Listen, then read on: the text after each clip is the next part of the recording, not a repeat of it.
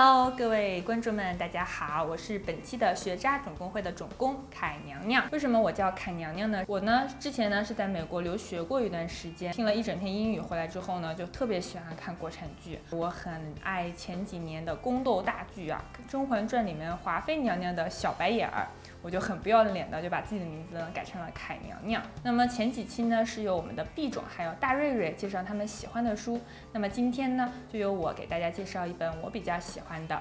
Coco Chanel 香奈儿传，这呢是一本关于设计师生平的一本书。香奈儿奶奶呢是从一个非常小的修道院走出来的孤女，她的妈妈去世之后呢，她的父亲把她放在了修道院，然后消失不见了。她从小呢就生活的特别的艰苦，所以她就立志想要走出这个小地方，成为一名少女的时候，她呢就到了一个叫做木兰小镇的地方，在那里的一个咖啡馆找到了一份歌女的工作。在这个咖啡馆，他工作的时候呢，走进来了一个非常帅气的一个贵族，然后看上了我们的香奈儿奶奶。然后呢，他们就顺理成章的成为了一个情侣的关系。然后香奈儿奶奶呢就搬进了这位贵族的公寓里面。香奈儿奶奶那个时候呢，就是第一次接触了上流社会的所有的时尚品味，包括人脉，见识了非常非常多的贵妇。她就非常特立独行，然后偷了一套男童的骑马装。她就每次出席宴会的时候，就穿上她的裤子，穿上一个特别帅气的西服。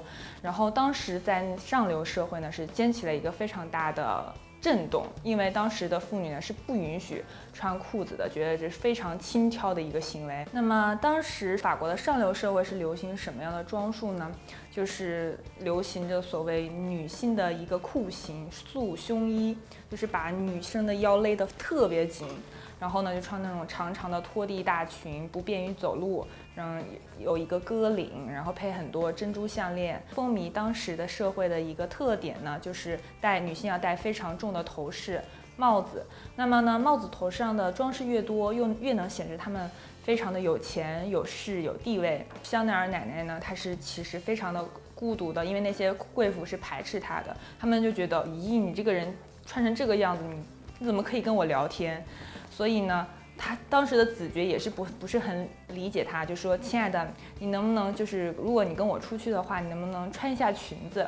所以香奈儿奶奶当时其实过的就是一段很非常的富有、非常富足的生活，可是她内心呢其实是并不幸福，甚至是有一点孤苦的。他有在有一天早上就发现子爵有一位朋友来拜访这位子爵，那么这位子爵的朋友呢，我们就叫他情人 B 好了。这位情人呢，其实是一个英国的煤矿工业家，我们就叫他煤老板吧。然后这个煤老板呢，其实非常有钱的，但是可能没有一个贵族的头衔。哎呀，他一看，当时我们可以看啊，香奈儿奶奶的侧脸啊，她其实是一位非常美的女性。她一看到香奈儿奶奶，觉得哇，对她也是爱上了他，惊为天人。然后当时法国其实有一个非常。怎么说不绅士也好，上流社会的文化也好，有一个叫做交换情人的一个这种风俗吧。然后子爵大人呢就把香奈儿奶奶就是送给了这位他的朋友，因为他也询问过香奈儿你愿不愿意跟他走。然后他们俩呢，香奈儿呢就跟这位情人 B 呢就一起搬出去住了。那么在跟他的这位煤煤老板的男朋友呢，其实香奈儿奶奶是非常幸福的。她呢那个时候呢就开了。自己第一家的衣帽店，其实主要是卖帽子的。这个帽子店呢，也就是我们知道的香奈儿的前身。当时呢，他有一个非常著名的事件，就是他有一天戴上了一个非常漂亮华丽的帽子，帽子上呢有非常多的羽毛装饰。然后香奈儿奶奶她就是不想跟别人穿的一样，就把帽子上的毛全都拔掉了，就留了一根。所有人就看到她的帽子，就是。并不是非常一帆风顺，说哇这么新奇的设计，我好喜欢哟，我特别喜欢这种独立的设计，并没有啊。其实当时的贵妇人呢，就是觉得为什么你要戴一根帽子羽毛这样出来，显示你很没有钱，你就像你自己代表地位，你就是一个乡村来的土女孩，做一些出格的事情，我们不要跟你玩。所以那个时候啊，香奈儿奶奶的店帽子店的生意其实是非常不好的，是一个非常小的帽子店。并且来观看的客人也寥寥无几。他的第一位上门的客人呢，其实就是跟他说实在话，说我就是来看看你。他们说你是一个怪人，但是呢，这个时候，香奈儿的他的第一位情人在这个时候就出现了。他的第一位子爵大人呢，是因为是一位绅士，一位贵族，他认识很多上流社交，就是我们说所谓的现在的网红也好，明星也好。他认识一位在当时剧场特别有名的一位唱歌剧的夫人，然后他就跟这位夫人说说，你看啊，我们现在这边有一个帽子，你要不要？帮我们戴一下，这就是我们最出名的一个非常成功的 promotion 的一个案例啊，就是明星效应。然后呢，香奈儿香奈儿奶奶就特别聪明，就拿出了几顶就是比较新奇的设计，但又不是很浮夸。然后那个夫人就说好呀好呀，她就拿起来戴了几顶呢，去出席了当时的一个社交的聚会。然后呢，所有的贵贵夫人一看，哇，这位明星就相当于说，哇，这个明星戴了这个东西，我想要同款，我要去买。然后就问说，哎，你在哪里买的？他说，哦，你在这家店买的呀。于是香奈儿奶奶的帽子店从此生意就非常的红火。然后呢，他就慢慢开始了他的第二家店。那他这个店的所有的资金呢，都是他的现在第二位情人这个梅老板出资赞助的。那么我们首先来看看香奈儿奶奶的前半生啊，她首先从一个小地方到一个小镇上找到了工作，然后呢，认识了她第一人生中第一位贵人。嗯，进入了上流社会，打开了他的眼界。然后呢，又遇到了她的第二任男朋友，给她资助，给她赞助，让她开店。那么呢，其实你们想一想，你们有没有想到一位女性能符合这样的人生轨迹呢？其实呢，就是最近微博上特别火热的一位撩汉大人邓文迪。那么呢，她其实和香奈儿奶奶特别的相似啊，她是从我们中国徐州走出来的一位普通的姑娘。而且呢，你可以看看啊，她其实她的脸型啊，跟我们普通的亚洲审美其实是不太一样的。但是呢，她遇到了她人生中的第一位贵人，是 Cherry 夫妇，然后呢就去了美国，在美国定居了下来。然后据她自己的采访所述呢，她在美国之后呢，认识了她的第一位男朋友，也是她的第一位老公，然后跟他交往长达正好是。两年七个月，然后拿到了她的美国的绿卡，并且呢，这位她的第一位老公呢是一个工程师，资助了她所有的她上耶鲁商学院的学费。然后呢，她在耶鲁毕业了以后呢，他就去找了找工作，然后参加了一个商业酒会，然后呢，不小心的就把红酒呢泼到了是媒体巨头啊默多克的裤子上。当下呢，邓文迪就是穿着他的晚礼服，马上蹲下来就为他擦拭他裤子上的红酒。然后默多克就说：“哎呀，这位小姑娘，你看你英语蛮好的，我下个月要去广州出差，我要去中国出差，你要不要？有没有兴趣当我的翻译呀？”然后呢，这一次翻译之旅结束之后，我们的邓文迪就成了名正言顺的默多克太太了。好了，我们现在把话题回到这本书上，讲完了香奈儿奶奶的前半生呢，我们来聊，也聊完了她的爱情，我们来讲一讲她的事业。她在开完第一家帽子店以后呢，又成立了自己的服装品牌，然后走的也是简约风，但是遇到了同样的瓶颈，没有什么人能够了解、能够欣赏这种非常跨时代、非常先进的设计嘛，所以呢，她的客人也不是很多。在后来，这个发生一。个特别悲伤的事情就是，她的这位男朋友因为想要在出外地出差，然后想要马上快点回来能见到自己的情人，开夜车，然后就出了车祸死掉了。香奈儿奶奶赶到现场的时候就是伤心欲绝啊，痛哭流泪，然后呢就完全的消沉了很久，因为这是她自己最爱最爱的一个男人了，这样就离她而去，以后再也没有人能像这样子。彼此能够交心交流，所以呢，当时香奈儿就给就推出了我们现在非常经典的小黑裙。在这个小黑裙过后呢，一战呢就爆发了。一战爆发之后呢，当时所有男人就上战场了。上上战场之后，女人也要开始出来工作了呀。男人都去上战场了，这个社会还要运行呀。然后他们就发现以前那些非常。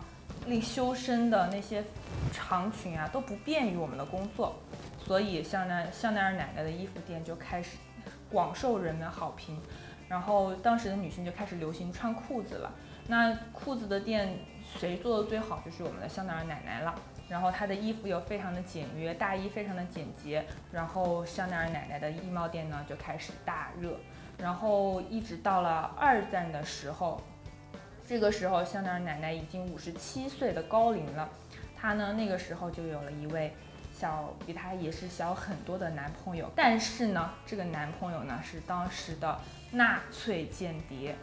然后所有的舆论就铺天盖地了，说你看你是这么一个成成功人士，你在舆论界这么高，你竟然跟你为为一个法国人，你去跟德国法西斯这种人勾搭。然后香奈儿奶奶说当时很著名的一句话，就说。你看，我是一个五十七岁的女人了，像我这种年纪还有男朋友的话，我是不会去看他的护照的，好吗？然后他这种离经叛道的言语啊，就又引起了当地人的反感。在二战结束之后啊，法国当时是有了一个清算的活动，跟当时所有与德国军官也好、士兵也好有染的女人呢，需要被剃成光头上街游众，遭受众人的辱骂。但是呢，香奈儿奶奶逃过了一劫。为什么逃过了一劫呢？这个时候，我们又要把她神奇的第一任那位子爵大人拿出来了。当时子爵大人呢，有一个非常好的关系的朋友，是英国首相丘吉尔。这时候，英国首相丘吉尔就连夜给法国打电话啊，就说你们不能动香奈儿这个人啊，他是我的好朋友。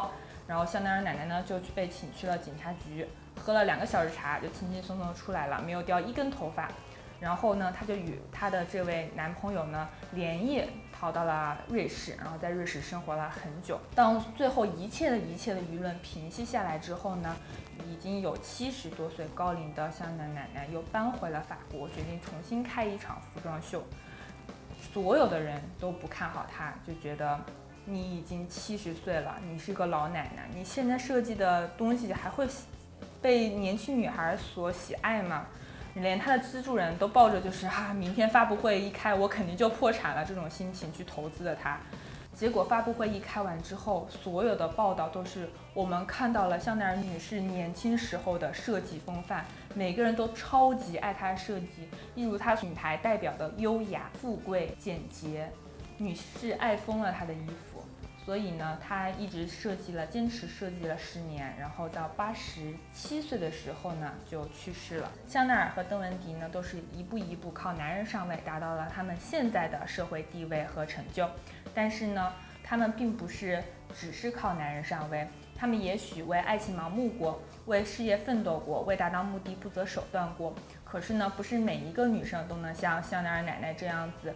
用他自己的一件件经典的作品证实自己的才华，然后影响了整个历史、整个社会。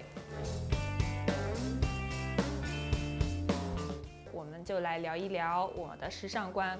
那么呢，对奢侈品这种东西呢，我的态度呢，就是和众多女生是一样的啦。就是如果有一样一两样能撑一下重要的场合，那我们是非常乐意的。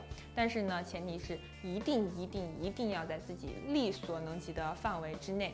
像是在美国呀，就是大部分的女生买奢侈品，就是几乎是看不到年轻女孩去买奢侈品的，基本上都是有一定的阅历呀，然后那个气质啊，能撑起那个非常时尚的那个奢侈品的包包。喜欢时尚不一定是热爱奢侈品。你热爱奢侈品不一定等于你喜欢时尚。好了，那我们今天的书呢就介绍到这里啦。如果你喜欢我们的节目的话，请订阅我们的频道，然后呢也可以关注我们的官方微博还有微信。如果你对我感兴趣的话呢，也可以在微博上搜“凯娘娘”关注我。我们的节目呢会在每周二更新，希望大家能准时收看我们哟。再见。扫描二维码关注学渣总工会官方微信，每天都有元气美少女的早安问候。参与互动，还有 Kindle 电子书阅读器、视频网站会员卡，多重好礼送你哦！别说话，快跟紧总工大人的脚步吧！江湖人称一个外号“老佛爷”，加了一些我们经常发的那种表情包，都是打着啊华伦天奴的西装啊，买一百减九十八。我觉得啊，能称得上设计的衣服只有我们两个人，其他的都是垃圾。多情的贵族 H 先生呢，就得了艾滋病去世掉了。